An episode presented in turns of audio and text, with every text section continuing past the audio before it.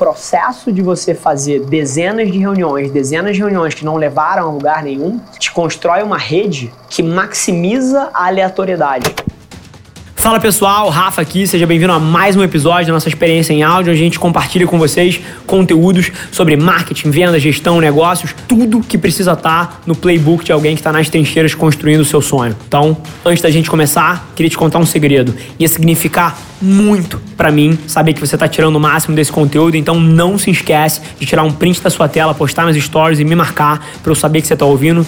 Quem já me mandou alguma mensagem, já me mandou algum direct, sabe que eu respondo pessoalmente todas as mensagens. E agora, sem enrolação, vamos para o episódio de hoje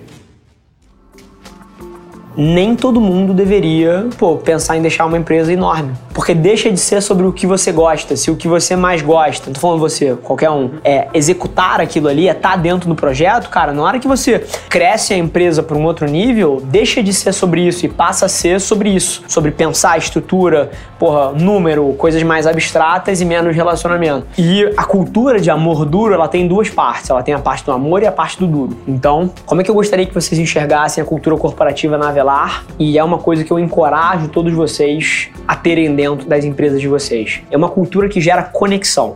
Para gerar conexão, as pessoas precisam se abrir. Elas precisam estar vulneráveis para o outro. Então, por exemplo, cara, na hora que no meu conteúdo eu falo que eu fiquei oito meses desempregado e que, porra, cara, tentando ir para uma área que não consegui, me conectei imediatamente com você. Eu não sou perfeito, eu sou um ser humano, eu tenho dificuldades, eu tenho problemas, eu tenho medos. Tipo, me conectei. E isso faz com que vocês acreditem mais em mim, confiem mais em mim. Como é que você gera isso dentro da sua empresa? Como é que você gera uma cultura onde o gestor de um squad, onde um líder de um squad, cara, tem uma abertura o suficiente com a pessoa que trabalha com ele para que um confie no outro?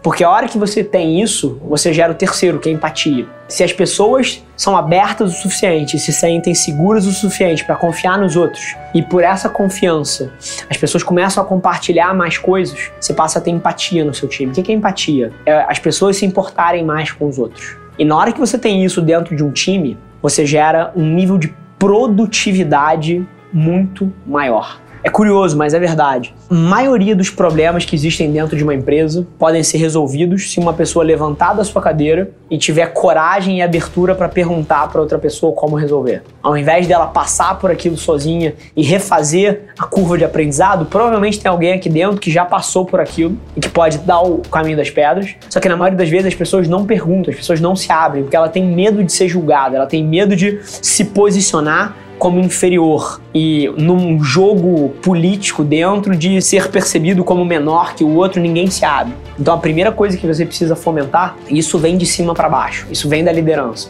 Na hora que eu sento com um videomaker da agência aqui, que está tendo, cara, medos e anseios e tá super nervoso e eu falo, porque tá se mudando, tá saindo da casa dos pais, acabou de se formar e, cara, tá com uma conta super importante aqui dentro e eu viro para ele e falo assim, cara, eu lembro quando eu tava sentado na tua cadeira, tinha acabado de me formar, tava fazendo várias mudanças, tava mudando sozinho, cara, eu tava morrendo de medo. Assim, na hora que eu faço isso com alguém, e na hora que eu faço isso com uma gestora, uma líder de um squad, por exemplo, chamei uma pessoa que aleatoriamente eu não falava há uns três meses, porque não reporta para mim, e falei assim, cara, queria te dizer de coração o quanto, apesar da gente não estar tá se falando mais tanto aqui dentro, que a empresa cresceu, o quanto eu acho que você é fundamental aqui dentro. E o quanto, cara, eu agradeço por você estar tá aqui. De verdade. Tipo assim, conexão, confiança empatia. Quando você faz isso como líder, cara, as pessoas descem isso pro resto da estrutura. E essa gestora com quem eu fiz isso, quando ela estiver comunicando com a equipe dela, ela está muito mais propensa a fazer isso. E isso gera lealdade. E na hora que você tem lealdade dentro da sua empresa, cara, você evita problema, você aumenta o nível de colaboração entre as pessoas. E na hora que você tem lealdade e as pessoas, por serem leais, elas são mais resilientes dentro da empresa, você gera uma coisa fantástica, que é a velocidade. Porque olha o conceito. E olha que legal, você dá amor para as pessoas e o output do seu amor é velocidade dentro do negócio. Isso é de virar a chave em qualquer gestor. A maioria das pessoas acha que alta performance e resultado, cara, você inspira cobrando as pessoas, metendo o dedo na cara. Tem a parte de autorresponsabilização e, e a cultura de resultado. E, cara, mas no fim do dia, o modelo que você precisa buscar é um modelo que a pessoa sabe se ela tá mandando bem ou não. Você não precisa dizer para ela. Ela tem claro quais são os objetivos, ela tem os recursos. Cara, você está estabeleceu o que, que o sucesso se parece e ela sabe se julgar ali dentro. Mas se você faz o resto, é que maravilhas acontecem. Se as pessoas podem levantar aqui e dizer que estão com um problema para um colega e buscar ajuda. Se o gestor, cara, tem um time que é leal a ele e não obediente. Porque na hora que dá merda, na hora que fica difícil, essa lealdade se torna resiliência e as pessoas passam pelos problemas juntas e elas enfrentam um mês ruim, um ano ruim, uma semana ruim, porque elas são leais umas com as outras. Qual é o seu poder de barganha com um comerciante no meio do deserto do Saara, que é o único lugar que vende água e se você não comprar aquela garrafa, você está morto de sede? Qual é o seu poder de barganha?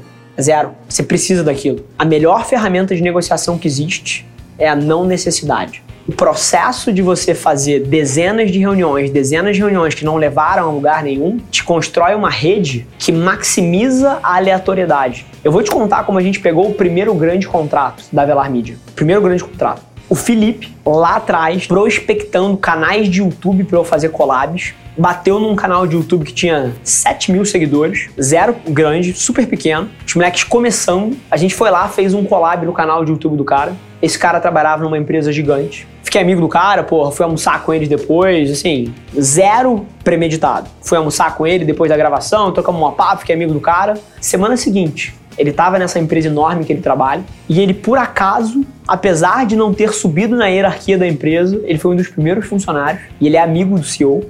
Amigo, amigo meio. Não subiu porque, cara, não era um cara excelente. O cara perguntou para ele: Porra, você conhece alguém que faz XPTO? Ele virou e falou: Puta, entrevistei um cara pro meu canal de YouTube semana passada. O senhor virou e falou: Porra, me dá o telefone dele aí. Aleatoriedade. Assim, você não pode, quando você tá começando, querer ter as reuniões animais, querer sentar com as pessoas super relevantes, querer estar tá com quem decide. Você precisa criar uma rede com as pessoas que estão no seu nível. E aí, duas coisas. Não só tendo a certeza que essa rede vai te gerar negócios de uma forma que você não pode prever, mas ao mesmo tempo, sabendo que daqui a cinco anos, várias pessoas dessa rede vão estar tá muito mais relevantes e você vai ter um relacionamento dez vezes mais genuíno com ele, porque você ficou amigo dele, conheceu ele, trocou com ele, cara, quando ele não era ninguém. E isso é extremamente poderoso. Então é uma mistura de paciência e reconhecimento da forma que o mundo funciona, que é muito mais aleatório do que você gostaria que fosse. Essa é a minha explicação. Lá atrás eu fiz dezenas de reuniões que não deram em lugar nenhum com pessoas que na época não eram relevantes, e isso me abriu portas que eu nunca pude planejar que iam abrir depois. O maior contrato da agência hoje em dia também foi uma história mega curiosa. Um ano e meio atrás, eu fui tomar café da manhã com um cara que não era ninguém,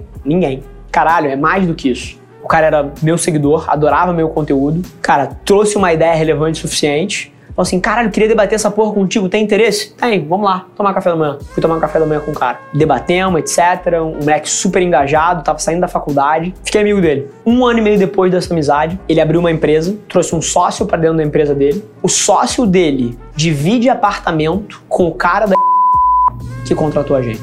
E como é que o cara conheceu a gente? Com o sócio dele falando de mim lá dentro. Foda, né? E mais foda ainda é você olhar para trás, você começar a ver essas correlações, você começar a pensar assim, caralho, como é que eu maximizo essa merda? Porque as principais coisas que moldam o meu negócio não são premeditadas, são aleatórias. Bem-vindo ao meu mundo.